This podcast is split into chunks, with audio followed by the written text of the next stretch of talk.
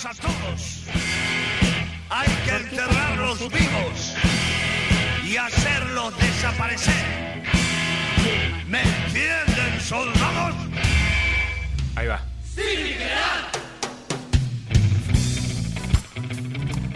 Bueno, y en esto de la Semana de la Memoria, en esto de los recuerdos, en esto de ver qué es lo que implica la memoria ahora, estamos en comunicación telefónica con Pablo Ayala, que es militante y dirigente de la organización Uturuncus, con quien queríamos charlar un ratito acerca de qué es lo que implicaba la Semana de la Memoria también y qué es lo que le parecía a él. Antes que nada, muchas gracias por la comunicación telefónica, Pablo. Muy buenos días. Hola, buen día, ¿cómo va? Un saludo a toda la gente de, de la Tierra. Muy bien, no sabes lo bien que te está haciendo quedar Yani por todo este lado.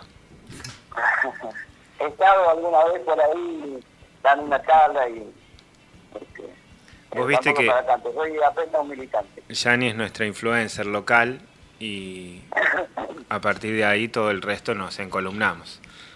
Sabes que esta semana estuvimos Tuvimos, eh, nada, le puse la Semana de la Memoria para no ser muy originales tampoco. Y en esto de la Semana de la Memoria, una de las preguntas que tratamos de darnos con distintas personas, militantes, dirigentes, gente que eh, eh, la viene desde hace mucho pensando a esta, a esta respuesta, preguntarle un poco qué implicaba la memoria en este tiempo, ¿no? En donde volvemos a nombrar viejas, viejos FMIs de la vida que que parecen repetirse cada tanto, así como en un ciclo. Entonces, nada, un poco preguntarte desde tu lado, ¿no? ¿Qué implica la memoria en 2022? No voy a ser original, te digo que la memoria es un fuego que tenemos que mantener encendido, que nos protege de, otros peligros, ¿no? Que el día que dejemos de recordar, eh, van a volver a posar sus garras sobre nosotros, digamos la dictadura genocida del 76 no fue más que un plan eh, orquestado para eh, básicamente que vivamos lo que vivimos hoy. Claro. En el medio hubo que desaparecer una generación eh, con métodos que compitieron con los nazis en crueldad y después imponer un plan económico que vino a destruir la Argentina de Perón, ¿no? La Argentina de la industria, la Argentina del trabajo, la Argentina de los derechos sociales. Sí. Eh, y hasta llegar a esta realidad. En la Argentina del peronismo, eh, son datos de, María Sebane, el, el, total de hogares pobres de la Argentina en, el año 74, eh, el 2,1 el 2,1 era era pobre del total de hogares de la, de la Argentina. Y hoy si hacemos la cuenta de que para ser, no ser pobre tenés que ganar 84 mil pesos y para no ser indigente 24 mil, nos damos cuenta que este país está sumergido en la pobreza, un país además de una gran riqueza que genera alimentos para 500 millones de personas, y 145 hay gente que pasa hambre, es el octavo país del mundo en extensión territorial y hay un montón de gente con una emergencia habitacional terrible, que acá, por ejemplo, en La Matanza, la gente construye a la vera del río Matanza, que cuando caen dos gotas pierde lo poco que tiene, que hay un montón de gente en Capital Federal durmiendo en la calle. ¿Por qué no...? Pablo, ¿por qué consideras que no explota todo? Porque antes tuvieron que, en, el, de, en esto de recordar, ¿no? En el setenta y pico... Eh, los militares tuvieron que se tuvieron que chupar a muchos, a muchos de los militantes de esa generación para que no explote todo, para poder generar ese plan. se lo explicó muy bien en el, Eternauta cuando hablaba de la glándula del terror, ¿no? Que era una glándula que se activaba cuando la persona pensaba en rebelarse, le generaba tanto terror que ese terror lo envenenaba. Eh, que los militares hayan dejado vivo a una generación y nos, nos recuerden todo el tiempo que nos puede volver a pasar si nos rebelamos, eh, fue parte de su maquinaria del terror, ¿no? Eso, eso uno, esa es la primera etapa, digamos, del por qué no nos rebelamos. Y el otro es la pérdida de la memoria, ¿no? quizás cierta amnesia, cierto copar los sectores de poder, eh, ser dueños, como decía Walsh, no, no solo de todo, sino también historia. Entonces parecería que hay un sector de nuestro pueblo que no encuentra esa historia que, que, le puede mostrar el espejo, que le puede mostrar que alguna vez fuimos capaces de revelarnos y meterle miedo a la oligarquía y a los sectores del poder. Hay una, hay una idea de hay una idea de resignación en todo eso, ¿no? Que se parece mucho a, decir, bueno, hacemos lo posible. en, los 90 parecía lo mismo y un día pasó el 20 de diciembre como una tormenta, ¿viste? Claro, por eso. Eh, eh, ¿Vos pensás que vos pensás que se cocina algo de eso eh, en este tiempo tan complejo, tan raro, tan que parece que no pasa nada y pasa de todo, con tanta necesidad dando vueltas? que se cocina la radio. Y por el momento se vuelca. Eh, Fran Fanon era un, un psiquiatra argelino que era parte del, Frente de Liberación Nacional argelino que lleva a la independencia de Francia. El tipo decía que la sociedad eh, argelina de ese tiempo eh, había era, era como una sociedad enferma y psicópata, con, mucha maldad, digamos. Entonces lo que, lo que pasaba era, él decía que había eh, una violencia ejercida de arriba hacia abajo, del dominante al dominado, que el dominado, incapaz de devolverlo hacia arriba ese golpe, lo ejercía entre otros dominados. Entonces, esta es la etapa que vemos ahora, en que eh, los dominados, mucha violencia, eh, asesinato, robo. Acá te para un auto cerca, se baja uno con un fierro a querer pegarle al otro.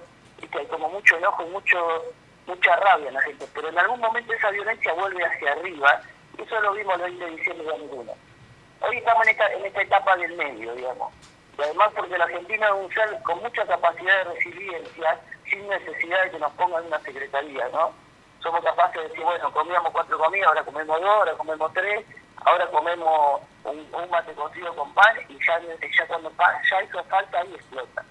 Y estamos camino a eso. Entonces yo digo, eh, pero hay, hay algo subyacente, hay algo en el ADN nuestro y que por eso lo tenemos que mantener encendido un poco ahí cuando, cuando pasan estas fechas de la memoria, porque eh, si nosotros contamos que los que desaparecieron peleaban para que no vivan eh, nuestro pueblo como vive, entonces vos ordenás la historia y la ponés en línea con hoy. Si no, para un pibe de hoy, adolescente, la, la dictadura es como cuando yo tenía 15 años, contarme la de Segunda Guerra Mundial, es algo que pasó muy atrás, ¿entendés? Claro. si vos lo alineás en función de que la dictadura sigue pasando, porque hay sectores poderosos que se quedan con toda la riqueza de un país produce eh, riqueza para, y alimento para 500 millones y somos 45 y gente que pasa hambre, ¿dónde está esa diferencia, digamos, de recursos de un país rico eh, con un montón de gente pobre que lo habita? Entonces, si uno lo pone en esa línea y lo explica así,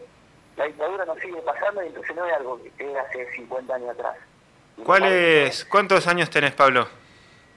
Yo tengo 47. Yo Ajá. Eh, no recuerdo mucho, yo era muy chico, pero mi mamá era militante de la izquierda y bueno.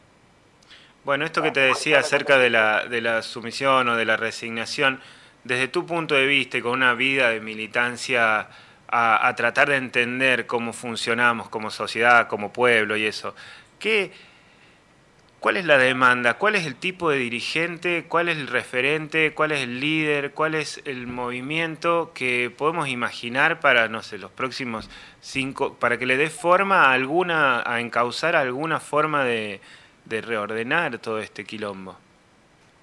¿Vos lo, sos capaz de poder imaginar ese rol? Yo diría que necesitamos un perón, pero digo, esos hombres eh, surgen una vez cada 200 años en en la historia de los pueblos. No vamos a tener la suerte de que volver a...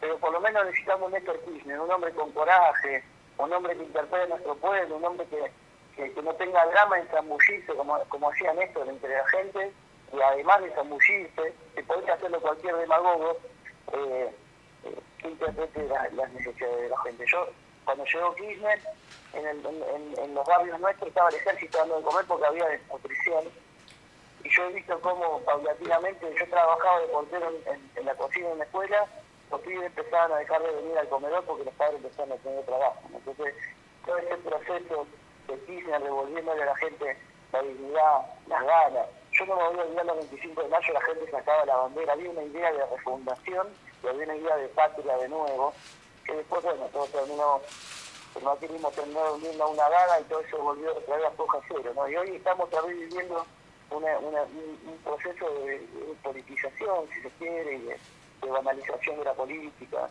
y de la aparición de estos nefastos tipo Midei, hasta son negacionistas del, Justamente empiezan a aparecer estos otros líderes tan brutales ¿no? y tan, tan salvajes y, empieza a mechar todo ese discurso. Sobre todo uno lo ve desde lejos eh, a lo que pasa en, las- en las grandes ciudades, como desde el encierro encima, ¿no? El encierro y qué sé yo, tener dos, tres tipos que estén agitando un fuego que no va para ningún lado, más que para las tripas para adentro, porque tampoco convocan a nada, ni a construir nada, es desesperante, porque si ven esto termina mal y los muertos siempre son los de este lado. En cierto modo, que, en cierto modo, digamos, lo que hace Milei de insultar a la casta política, eso es un poco lo que la gente siente, pero obviamente que no ve el sustrato que está abajo, que en realidad Milei es parte de la casta política. Cuando Milei dice que el mejor ministro de Economía fue Caballo y el mejor presidente fue ¿viste? y cuando habla, no, los impuestos, pero digo, Caballo sube el IVA de, de- del 11,5 al 21%, entonces, o del 10,5 al 21%. ¿Cómo Sí. que no metió más impuestos, digamos? Entonces, nadie va a indagar en la historia, porque todo el mundo se queda con, con los simplón del personaje, que va a los medios, insulta, grita, y además como, como tiene la protección de, la, de, de los monopolios mediáticos, lo dejan hacer, porque si yo mañana fuera a los medios y empezara a hacer el mismo eh, show que hacen, a lo que día saldría por todos lados diciendo que soy violento, que, y no sé. Claro, exacto, un salvaje. violento y, bu- y buscarían dos o tres que hablen mal de mí, ¿viste? Pero en cambio mi ley hace esto y todo el mundo lo protege. Y lo protege en función de esto. Porque cuando vos pones un personaje tan, tan, tan peligroso, va a terminar conformando a la gente con un, un tipo que te aparezca como a- al lado de este como menos peligroso. Entonces, por, por decantación te van a meter una reina que parece más moderado al lado de este personaje, y ahí al horno de nuevo. ¿viste? Y yo creo que esta vez se quedan, eh, se quedan 8 o 12 años, no se van a quedar 4. El problema nuestro, además, que hemos defraudado a la gente. Yo digo, hemos, porque yo fui candidato a diputado en la lista de, de, de Frente de Todo en 2019. He vendido mi moto, que era un único bien material, para hacer campaña para que se vaya Macri, para que Alberto gobierne, y de repente Alberto gobierna, en vez de darnos el peronismo que le ofrecimos a la gente, nos da el continuismo. En vez del asado que le prometimos a la gente, estamos repartiendo la polenta a través de la caja pan. Entonces, cual. bueno, nosotros, nosotros también, o por- no nosotros, porque yo me hago cargo de haberlo puesto a Alberto, pero no de todo el desastre que viene haciendo gobernando. Entonces, eh, el peronismo o esta cosa peronista que parece ser Alberto, también está abriendo la puerta al regreso, ¿no? Entonces, eh, y después, bueno, el personaje que Belis que tiene ahí, que supongo que negro, un empleado de la embajada que está, para mí, Durán Vargas y Belis son los dos grandes eh, empleados de la embajada que van quieren destruir el peronismo y borrarlo de la memoria popular. ¿viste? Si esto termina en una hecatombe al estilo de la Rúa, al peronismo le va a costar mucho tiempo rehacerse y volver a gobernar. Entonces estamos en un problema enorme. Exactamente, bueno, muchas gracias. Me parece que es un gran paneo de qué es lo que implica la memoria en este tiempo. Gracias por el contacto, la, Pablo. memoria, la, la memoria implica lucha, implica eh, la posibilidad de volver a ser otra vez un país con todos y todos. Eso, básicamente. Muy bueno. Bueno, buenísimo, Pablo, te agradecemos, te agradezco yo y bueno, a ver cuándo te volvemos a tener por tras la sierra. Y en otra oportunidad eh, vamos a hablar de los suturuncos y quizá también de la historia del peronismo, te llamemos y, y- y que nos digas cómo, cómo era esa historia, que sé que sabes un montón. Cuando quieran, cuando quieran. Un abrazo grande, un abrazo grande, Pablo. Ahí estábamos en comunicación telefónica con Pablo Ayala, militante de La Matanza, también ahí como haciéndonos un paneo desde cómo se ve desde ahí la cosa.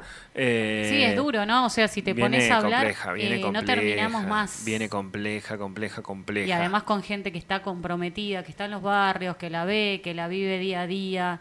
Sí. Eh, ¿no? Recién escuchaba ahí Otra que decía, bajaba con el chumbo, ¿no? Y nosotros estamos tan lejos de eso, tan lejos acá en Tras la Sierra, pero el que está y el que la vive día a día eh, allá en Buenos Aires y en, y en distintos lados del país, ¿no? También eh, es el militante el que está todo el tiempo tratando de que de que ¿Tratando de qué? ¿Tratando de qué?